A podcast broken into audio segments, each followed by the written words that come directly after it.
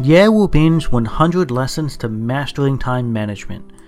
Lesson 21 The Sleeping Habits of Highly Efficient People. Hello, everyone. My name is Ye Wu Bin from Yixiaoneng.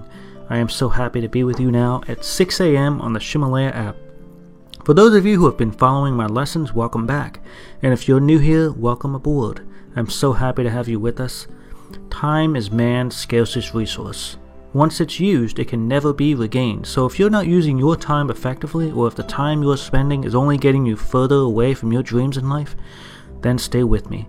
Listen a while, and I'm confident I can help open your eyes to a new path that will get you closer to your dreams. I want to remind you that there are 100 classes in this album, and every class lasts about 6 minutes. It is updated at 6 a.m. New York City time each morning. Today, I'm going to talk about forming a habit which seems very hard to develop. One habit in particular going to bed early. In my first lesson, I said a wonderful day starts by getting up early. It should be no surprise then that a wonderful day ends up with going to bed early too. Going to bed early is so important, but many people can't do it. Why is that? The reason is because we don't have rituals. Rituals. You see, it is only after we feel satisfied that a day is over that we can actually fall asleep soundly. However, because most people don't live an online life where we are accomplishing tasks, most people live offline lives devoid of productivity. Most people don't have the habit of eating frogs and they don't review and plan their time. They don't have the right methods or the right tools. They procrastinate their important work into the afternoon and end up working overtime into the evening. And those who live this way find that peace is rare in their lives. Zhuge Liang, a famous Chinese leader and scholar from the 2nd century AD, said in a letter Keep peaceful, and you will win through. If we don't have time to enjoy peace, then we cannot fully relax. Let me say that again. If we don't have time to enjoy peace, then we cannot fully relax. So we need to find a way to find peace before we can fall asleep at night. And what time is the right time to fall asleep? And why should we go to sleep early? For any other reason than health reasons. See, we need to think about getting up early in a logical way.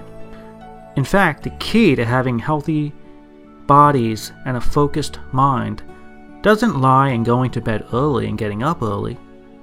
The logic behind it is the quality of the sleep you get. Without enough quality sleep, we will not have the energy to complete the important tasks in our life. I want to suggest to you that we maintain a balance of waking time to sleeping time in a 2 to 1 ratio. Since we must get up early, we must sleep early as well, in order to ensure we have enough energy the next day. Going to bed early is for the body, getting up early is for the heart. So, what specific time should we get up early? Do you remember from our earliest lessons? That's right, there is no specific set time that you should wake up each morning. As the saying goes, we work from sunrise and rest from sunset. The sun rises at different times throughout the year and the seasons, and is different for each time zone. For example, the sun rises at a different time in Hangzhou in the east of China as it does in Chengdu in the central China or Xinjiang, the west of China. In China, there is only one time zone, but the sun still rises at different times in each of these locations. I travel all over China to give lectures for my company Yixiaoneng about time management, and in the morning I have the habit of jogging. I deliberately choose to run in the morning instead of the afternoon or at night because according to my studies, I found that getting up with the sun has been scientifically proven to be the best time to jog. And since the air is freshest just after sunrise, it is the best time to jog. So we get up at 6 o'clock in the winter and 5 o'clock in the summer when the sun rises earlier. The rule is to wake up with the sun in whatever city you are in. So fellow students of Yixiaoneng get up at 5 a.m. and go to bed at 10 p.m. in the summer. In the wintertime, the time changes slightly. We get up at 6 a.m. and go to bed at 10 or 11 p.m., depending on the sun. It's important to understand that getting up early and sleeping early at night are relative times. The time depends on when the sun rises and sets in the location you're in, not on the times. Therefore, while we all get up early and sleep early too, there is no set time to wake and sleep.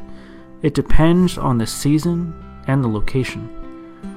This habit of waking and sleeping with the sun conforms to the principles of Huangdi Neijing, the most important book of ancient Chinese medicine. And this book stresses putting more emphasis on the quality of sleep rather than the amount of sleep. Getting up early and going to bed is a way to enhance the quality of your sleep. If we want to get up early, we must sleep early, and the time differs each season. The other important thing is that we must be at peace before we go to sleep. I recommend that we all wash our feet with hot water, that we eat less at dinner, and do no exercise before sleeping. Today we learned about preparing for bed and when to sleep. And before I go, I want to share with you two more quotes. If you don't want to be pretty, don't go to bed before 10 p.m. If you don't want to live a long life, don't go to bed before 12 a.m. Huh. Do you wish to be ugly or to die early? well, I hope that we will all be pretty and live a long life. So, like Ben Franklin says, early to bed and early to rise make a man healthy, wealthy, and wise. See you next time, everybody. These audio lessons are translated by Yi Xiaoneng's partner Sissy and then recorded by her husband Justin. I wish you great success today. See you tomorrow.